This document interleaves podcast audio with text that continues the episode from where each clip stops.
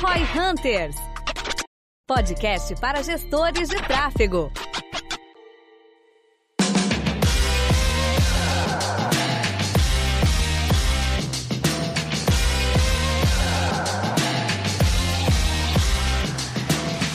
Politicagem dentro de empresas, né? Primeiramente, o que, que é essa politicagem que a gente quer falar aqui e também hoje a gente vai conversar um pouco sobre esse aspecto para entender o que, que você pode fazer para lidar com essa questão quando isso ocorrer. É, todo projeto, a gente pode ser super técnico aqui, mas na prática, muitas vezes o projeto morre por tretas internas nos times, seja o teu time da empresa que tu está inserida, seja o time do cliente que você está inserido, ou seja você que é o head, o gestor que contratou pessoas ou fornecedores para fazer esse trabalho para você talvez esteja ocorrendo problemas de conflito de interesses dentro dos seus times e você não está olhando para isso, né? Está cego em relação a isso. A gente tem uma boa vivência com esses casos, seja nós como fornecedor externo e o João como o cara interno, e a gente pode compartilhar um pouco desses dramas e chorar um pouco com vocês abraçados. Para mim, o resumo de quando a politicagem está tomando conta é quanto as entregas são baseadas no que a pessoa quer e não no que precisa ser feito. Esse é o resumo para mim, cara. Sabe que é politicagem o quê? Tô fazendo porque pediram, não é o que vai gerar mais valor, não é o que vai gerar mais resultado, mas alguém pediu. Esse é o nosso problema com a agência, cara. A agência vive de briefing, então ela tá sempre preocupada com o que o cara tá pedindo para fazer. Agradar, né? Task, não... Agradar também. Exato. E aí os heads de marketing, time de marketing interno, tá muito acostumado com isso. Pensa que dentro do teu time, independente do em que posição tu tá da mesa, tu tem conflito de interesse. Vamos fazer um simulado. É o dono da empresa, ele quer vender mais. O head de marketing, ele quer garantir o emprego. O fornecedor de marketing quer garantir o contrato. O cara da mídia quer garantir mais verba pro veículo dele. Todo mundo tem um interesse distinto. Então, se tu não alinha esses interesses, gera as tretas do dia a dia. Ego, pensa no ego do cara que quer ser famoso. É, tem várias questões assim. Eu acredito que o grande ponto que a gente quer trazer aqui é principalmente como e de que maneira, de fato mesmo, como fazer esse alinhamento em si. Né? Tipo, em alguns momentos tu vai começar a sentir essa questão, e aí eu não sei se isso é uma, uma questão de grandes empresas ou não. Eu acho que isso acontece mais em grandes empresas, pelo menos na minha leitura, onde tu tem múltiplos times mesmo, né? Tipo, quando tu pega uma pequena empresa, pequena média empresa, que tu tá lidando fornecedor de marketing para um cara que nem tem time de marketing direto dono, meio que tá todo mundo é, no mesmo isso game, né? do ponto de vista do fornecedor, porque pensa que time interno. Hum. Time interno tem o mesmo problema. Tipo, o nosso time interno. Time interno do João, ele pode falar, tipo, cara, cada pessoa dentro do nosso time tem Tem um o interesse. seu objetivo, né? Pô, tem os caras que já são sócio e estão mais preocupados com o lucro. Tem o cara que não é sócio, tá preocupado em ser sócio e não desagradar, sabe? Tem gente que é mais confiante e entra em conflito. Tem gente que é menos confiante e não entra em conflito. Então, é, essa é a merda. Como é que é pra ti, João, aí nas suas experiências? Porque a gente tem muito a vivência de estar no, num lado da mesa específico, tá ligado? Cara, é bem parecido com o que você falou, né? Tipo assim, uma das coisas que eu mais bato na tecla é garantir alinhamento de interesse entre todas as partes, né? Então, cara, o que que cada pessoa quer eu sempre, eu sempre tento pensar o seguinte: dado o que foi conversado de alinhamento de para onde a empresa vai entre os sócios, o que, que precisa ser feito? Legal, precisa ser feito isso. O que que cada pessoa quer que seja feito? Não necessariamente são as mesmas coisas. Então, cara, meio foda falar isso, mas uma das coisas que eu aprendi ao longo do tempo é: às vezes, você tem que fazer as coisas porque alguém quer que seja feito. E você fazer aquilo vai meio que te comprar apoio para fazer o que precisa ser feito. Então é sempre entender o que, que as pessoas querem que seja feito, o que precisa ser feito e como é que você alinha os dois. Como é que você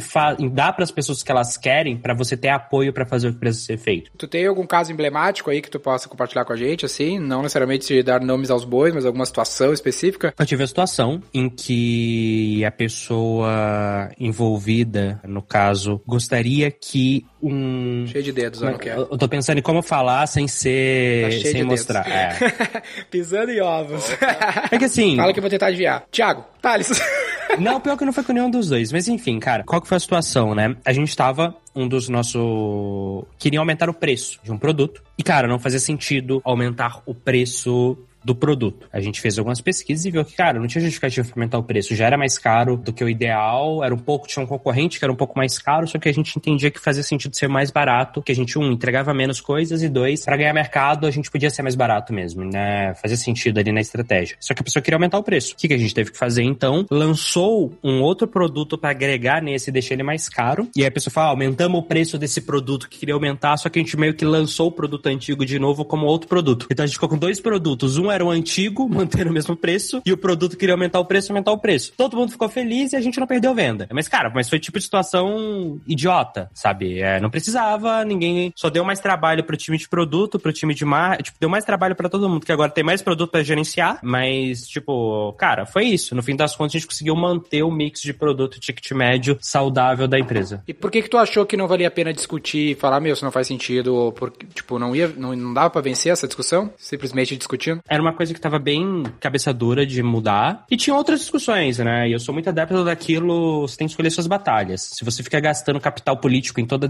com tudo você discutir, cara, chega uma hora que você fica puto. Foi um dos motivos até do ser da Suno. Chegou uma hora que eu fiquei, cara, não quero mais. Precisava cuidar da minha saúde, tava estresse pra caralho de discussão desse tipo. Eu falei, cara, não quero mais, vou sair, tchau. É, então você tem que meio que escolher. Se você tem outras batalhas mais importantes, algumas você acha um meio termo ali ou simplesmente aceita perder. Essa é mu- é uma vantagem, cara, muito grande que tu não viveu de ser o. tá do lado do prestador de serviço, porque a gente não é ah, tão dependente, tá ligado? No fim das contas, se a política ficar demais, a gente fala, meu, foda-se. Ah, a É. gente fala, a gente, uma grande vantagem que a gente tá tendo conforme a gente vai crescendo, né? É que a gente fala que a estabilidade só vem com o crescimento. Então, quanto maior a gente fica, Nosso poder na mesa é muito maior. né? muito maior. Porque, beleza, a gente atende eventualmente alguns clientes que são bem maiores do que a gente, mas que o quanto eles representam pra nós aqui, de várias maneiras, faturamento, etc., é tão pequeno perante a nossa rede que É, daí, cliente tipo. nosso representa, tipo, a venda da semana. A gente vende, a gente assina na semana mais do que o maior cliente paga pra nós, tá ligado? Exato. E aí, tipo, quando a gente tem isso, beleza, não é que a gente vai, ah, não vou mais brigar Menosprezar, politicamente, não vou, vou foda-se então. ajuda Só ficar mais tranquilo. né? Exatamente, ajuda a ficar um pouco mais tranquilo. E no fim das contas, ajuda também a ter essa questão de escolher as batalhas que o João falou. Se em algum momento a gente falar, ah, meu, tá dando mais estresse e treta do que dinheiro no bolso no fim, foda-se então. É muito mais tranquilo assim, porque sei lá, a gente 800 clientes, então meio que não importa. E aí tem uma reflexão interessante, né? Que a galera não sabe. Cara, às vezes, você tem que demitir a porra do cliente. Eu passei por isso algumas vezes. Teve um que foi muito engraçado, cara. O cliente ia todo dia perguntar. Foi na época de Suna isso. Todo dia, ah, mas por que vocês indicaram essa empresa e não essa? Por que, que indicou essa e não essa? E não sei o quê. Mas eu fiz aqui a simulação estocástica da carteira que pode ser que perca muito dinheiro se isso aqui acontecer. Aí eu falei, cara, quanto tempo você faz isso? Você falou, ah, tantos anos. Quantas vezes sua carteira ficou nos piores cenários? Nenhuma. Falei, cara, você tá me enchendo o saco por isso? Desculpa, não quero mais. A gente vai devolver integralmente tudo que você pagou, mesmo você já tendo consumido e encerrar seu contrato. A gente fez isso. Uma semana depois o cara assinou de novo, mandou mensagem pedindo desculpa e falou que agora ele ia ficar quietinho, porque ele não queria deixar de ter acesso ao serviço. Cara, tem cliente que não vale a pena. Da mesma forma que tem sócio que não vale a pena, tem chefe que não vale a pena, tem cliente que não vale a pena. Acho que a galera não entende isso. Um outro caso que é emblemático aqui, acontece algumas vezes, cara, é esse caso que eu acho que eu comecei ah, falando, aonde a gente tem times de marketing que ele tá nesse lado de defender o seu emprego. Né, o cara, a gente fala que quer mostrar serviço. E aí ele é muito desalinhado com os objetivos de resultado do projeto, sabe? Ele quer mostrar que deu pitaco, que passou na mão dele, que quer controlar. Muito desalinhado. Tava contando um caso de um cliente, né? Tava, acho que foi nesse episódio que eu contei dos seis Foi, meses. foi no anterior agora que a gente fez, É. eh, que a gente gravou dois hoje, né? que Ah, era tá. aquele do. Mas do eu vou contar Hopper. de novo aqui só pra quem não ouviu, que é um cliente do gestão, seis meses, tá com a gente, o cara me ligou puto, falando que, meu, fazia. Desde o primeiro mês do projeto, eles queriam cancelar o time dele e tava só esperando vencer o contrato. Que, que o time dele queria O cancelar. time né? dele queria cancelar. Daí eu comecei a, a levantar evidência. Eu, tá, mas tu participou dos check-ins das reuniões semanais? Não, não, nunca participei. Tenho time pra isso. E aí eu, tá, aí já. Eu, quem é a unidade que te atende? Aí a unidade que atende ele é a nossa maior unidade. Maior e melhor. É que menos erra. Menos erra, assim. teoricamente. É, Todo mundo erra, mas com certeza são os que menos erram. E eu, porra, mais um ponto aí estranho. Você fala, cara, tá estranho. E aí ele falou, daí começou a me dar alguns casos. Tipo assim, cara, os caras rodaram artes que a gente não aprovou. Eu falei que nosso branding é muito importante, não poderia rodar artes que a gente não aprovou. Aí eu fui lá investigar com, com o responsável do projeto aqui dentro e o cara me mostrou, meu, me mandou os e-mails do time do cara mandando as artes. Nenhuma arte era feita por nós. Desde o início do projeto foi alinhado na reunião que não deveria ser feito. Então o que acontecia? O cliente provavelmente chegava assim, ô Gui, né, falar pro time interno dele, tá uma merda isso aqui, o que que tá acontecendo? Aí o Gui falava, o Gui lá dentro do time falava, ah, isso aí é a V4 lá, que esses caras são foda, sabe? Tirava do rabo dele.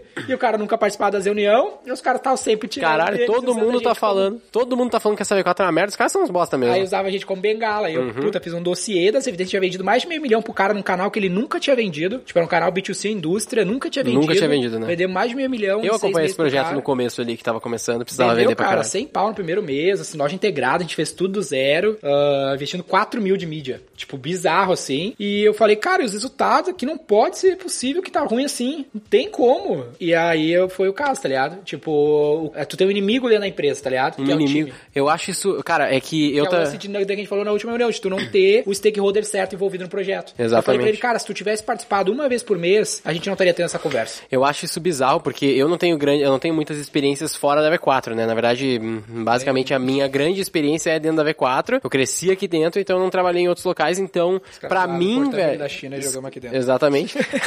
e aí, tipo assim, o, o grande ponto que eu vejo, que eu acho bizarro, e vocês podem comentar, é tipo assim, como diabos um cara consegue, tipo, fazer uma coisa desse tipo sabendo que o bagulho tá dando certo, tá ligado? É tipo, é pura, única e exclusivamente porque ele quer, sei lá, salvar o trampo dele. E não tirar do. e botar no rabo dos mas outros, tá ligado? É só de, cabeça tipo. de arigó, tá ligado? Cabeça de arigó. Aí, e aí, tipo, meu, a nossa empresa, o nosso negócio, o nosso projeto, o nosso business, a nossa campanha, tudo a gente trata assim. Então, quando a gente fala isso do arigó, é justamente porque o cara, normalmente, né, de maneira bem generalista, o cara pensa no dele só e foda-se. Hum. Tipo, eu quero garantir o meu salário, eu quero garantir o meu negócio e foda-se, não pensa no processo. Uma coisa que acontece muito quando alguém contrata fornecedor externo, e cara, sempre que eu faço isso, eu deixo bem claro pro fornecedor, é o seguinte, é, às vezes o cara ele contratou, mas ele não queria manter, tipo assim, o, o cara de marketing da empresa aí, ele aceitou chamar V4, mas ele não queria, mas ele aceitou já pensando em quando que vai tirar, e foi cavando isso desde o começo, né? Exatamente, porque ele falou que queria cancelar no primeiro mês, mas o primeiro mês é tudo kickoff, não tem como dar merda no primeiro mês, tá ligado? E aí, o que, que eu sempre faço, cara, com qualquer fornecedor meu? Eu falo, cara, é, a gente vai usar aqui, ou é algo, tipo, já falo, ó, é um projeto começo, meio e fim, ou é um projeto que não tem fim, mas eu falo, cara, é um projeto meio que de teste. Se não funcionar, a gente vai cortar porque não funcionou. E se funcionar, entenda que a gente vai internalizar, que pra gente não faz sentido. Ou não, ou às vezes é que nem o Tchê. Cara, o Tchê, a gente vai manter esse cara provavelmente pelo resto da vida, a não sei que mude alguma coisa muito grande. Porque, mano, é pra coisas Tchê é pontuais. a produtora que faz os É, vídeos a. É, o produtora é lá. bravo, o cara é bravo. É, e tipo assim, cara, e é um negócio, é um tipo de custo que por mais que a gente vai ter um time interno de captura e edição no gestão, o que o Tchê faz não vai fazer sentido ficar gastando meu time interno. Eu quero meu time interno produzir muitas coisas. Então, tipo assim, o que o Tchê faz lá, que é cobrir o evento pontualmente e tal, cara, é que nem time de PR. Cara, meu PR eu não pretendo internalizar. Agora, quando eu pretendo internalizar algo, eu falo para a agência, mano, ó, ó agência, assessoria, seja lá o que for, cara, a gente vai testar, mas entende uma coisa, se der certo, você tem prazo de validade. E o que eu vejo que muitas vezes não acontece é o cara não alinha. Ele quer te tirar, ele tá te levando pra ensinar, pra, tipo, pegar conhecimento e depois te cortar. É sabotagem. é É sabotagem. É, é, tipo, isso que tu faz é porque tu tá numa posição diferente. É isso que a gente fala. porque tu é tipo, sócio, tu é né? sócio, tu é um empresário, pá, tu tá ali alinhado. Com o negócio, né? O Exato. Com a tua carteira Se, se o cliente chegasse pra mim e falasse, olha só, é o seguinte, vocês têm, sei lá, seis meses Pra pra se provar, pra implementar, se der errado, pau no cu de vocês. Eu vou falar, meu, top, deixa pra mim, é nóis. O que, que eu preciso entregar? Qual é o objetivo? Exatamente. Como que a gente vai, onde que a gente quer chegar? Já era. Agora a gente tá alinhado, essa é a questão. Às vezes o cara entra, não, tudo ótimo, tá top, te adoro aqui. Vai lá e faz um porra num PPT e te apresenta como o cara que tá fazendo merda. É. Que acontece isso às vezes, de ter reuniões paralelas que tu nem sabe,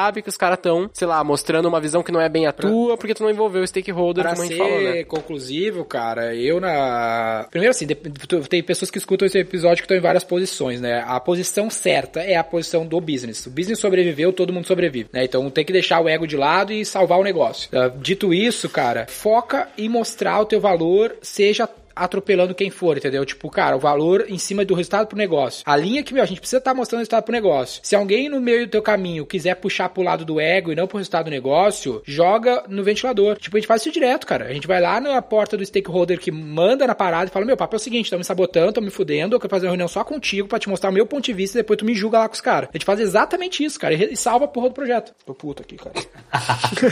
Cara, que politicagem é foda, né? É aí que tá, a demais. gente fica puto porque... É difícil pra caralho dar resultado. A gente dá a porra do resultado e eu morro na porra da Aham, política. é, hum, exatamente, velho. É tipo isso, a gente tá preocupado com a, a parte boa do processo e daí a gente fica, tipo, tentando descobrir maneiras de como que eu vou fazer pra os caras não ficar puto ali, ou sei lá. tipo, É, pisando em ovos. pisando em ovos. Isso é uma merda, isso é ruim pro projeto. Ah, eu não e não. pro lado do prestador de serviço, é, o Denner é, é o foda-se, eu sou o, o que tento, sei O lá, é fazer. policial bom, eu sou o policial mau. Exatamente, a gente é sempre assim. E aí, tipo, mais porque eu não consigo ser o policial mal, mal E eu e acho que o Denner não consegue ser o bom. O Denner pega e vai, foda-se, então, toma no cu. Eu tô zero surpreso que você não consegue ser o policial mal, Gui. Pois é, eu, tô, eu sei. É exatamente o que eu falo. Assim, olha, quem, quem nunca viu a cara do Gui, procura o Gui. no- Qual que é o seu Instagram, Gui? Rapidinho. Guilherme Underline Lippert, procura lá. Achem o Gui no Instagram, olhem pra cara dele e tentem imaginar ele sendo policial mal, cara. Não dá. É, tipo, não dá, tá ligado? Realmente, eu tenho até a fisionomia do policial bom nesse caso, então. Ah, e de fato, é, mano, é muito difícil. Eu, Eu fico hoje tô com a cara de puto, policial mal. mas eu fico puto. Eu tento meio que dar aquela contornada, sei lá, controlada, meio que agradar junto. E, velho, a, a sensação do lado do prestador de serviço agora, né? A sensação é de tipo assim, bah, na real, vai tomar no cu, velho. Não quero fazer esse trampo então. É tipo, tu fica assim, porque tu tá tentando, tu quer fazer o bagulho dar certo, e aí tu tem pessoas que estão ali meio que só te alfinetando. E Só daí. azedando. Só azedando, sabe? E tipo, fica. Tu não fica com vontade de trampar, essa é a real. É, desmotiva geral. Desmotiva geral. É, então, do. aí se- é bom também fazer conversinha de valor, né? Conversinha de valor, exatamente. Já Joga- fizemos isso joga várias vezes, cara. Várias vezes a gente fez, tipo, ou joga lá no, no dono, vamos dizer assim, e deixa o cara se resolver lá, tipo, ah, os caras estão me fudendo aqui, deixa o cara tentar resolver.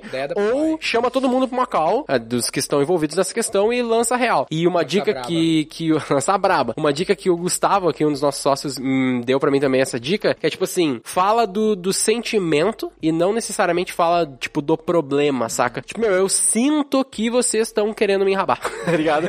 Eu sinto que vocês estão tentando, ah, estão se prendendo em coisas que não fazem sentido, essa e essa e essa, e isso parece que vocês estão, sei lá, desviando foco e não tá legal. É mais ou menos a minha, a minha maneira. A maneira do Denner é, fala a tua maneira aí, fala a tua maneira aí que eu nem sei fazer. É, Essa é a maneira, eu vou te dizer, né? Mas eu, é que eu dificilmente vou lidar com esse tipo de pessoa, assim. Se eu vejo que a situação tá nessa, eu já vou no ca... na pessoa que, que eu sei que vai jogar o mesmo jogo que eu, tá ligado? Que é esse jogo de meu. Aí também eu tenho a mística, né? Também do, do fundador, aí o cara me ouve de um jeito diferente. É, tem, tem essa questão mesmo, a posição, né? Aliás, isso aí é uma coisa pra gente gravar um podcast depois, né? Que é o poder do cargo. Cara, tipo, tem muitas coisas, tipo, treinando o time de vendas que às vezes é foda e a gente ignora. Principalmente quem tem comercial ativo. Tipo, cara, o Tony vai fazer uma ligação pra alguém, eu vou fazer uma ligação pra alguém pra tentar fechar um produto novo no... É muito diferente do, do vendedor ir fazer isso, né, cara? O Tony já eu sou CEO aqui. Putz, eu sou o João, sou sócio e diretor de de, operações- projetos. e Ad Growth. Não, eu sou aqui o Lucas, eu sou o executivo de contas. É tipo, cara, é outra coisa, tá ligado? Aí é o lance até do nome que tu dá pros cargos. Por exemplo, nosso franqueado, a gente não chama ele de franqueado, a gente chama de sócio executivo.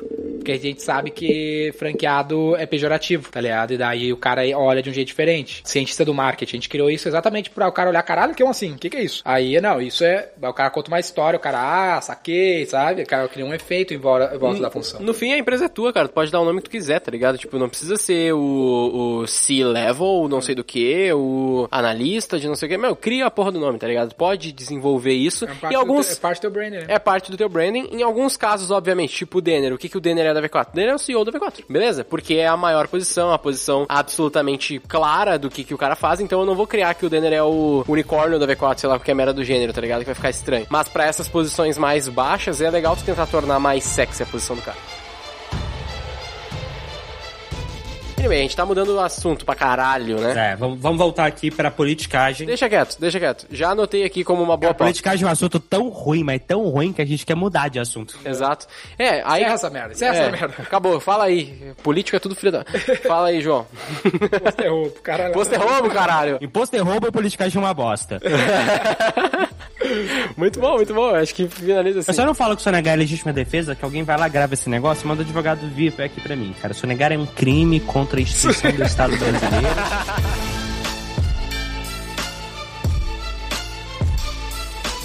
Então, fechou. Ah, Lembrem, não esqueçam, se lembrem de né, fazer o reversa. link, tem o link aqui no, na descrição. Vocês geram um link, vocês clicam no link, vão gerar um link personalizado pra vocês, vão enviar pros amiguinhos. Quem conseguir mais cliques no link ah, concorre, né? Compete pela oportunidade de gravar um episódio com a gente, uma mentoria que vai virar um programa na sequência, quem for o melhor do mês. E lembrando também de seguir a gente aí nos nossos perfis, todos são fáceis de encontrar, a gente vem falando mais assim, agora mais rápido, né? João Vitor, Dene Lippert, Guilherme Lippert V4 Company. e arroba V4 Company. E pra fechar, eu sou o Guilherme Lippert, equity partner da V4 Company Denner Lippert, fundador da V4 Company. e o nosso negócio é vender o seu. Para saber mais sobre como a V4 pode ajudar o seu negócio, ou você que é profissional de marketing digital e quer saber como ser nosso parceiro, acesse v4company.com e saiba mais. Edição Nós Wise, Wise.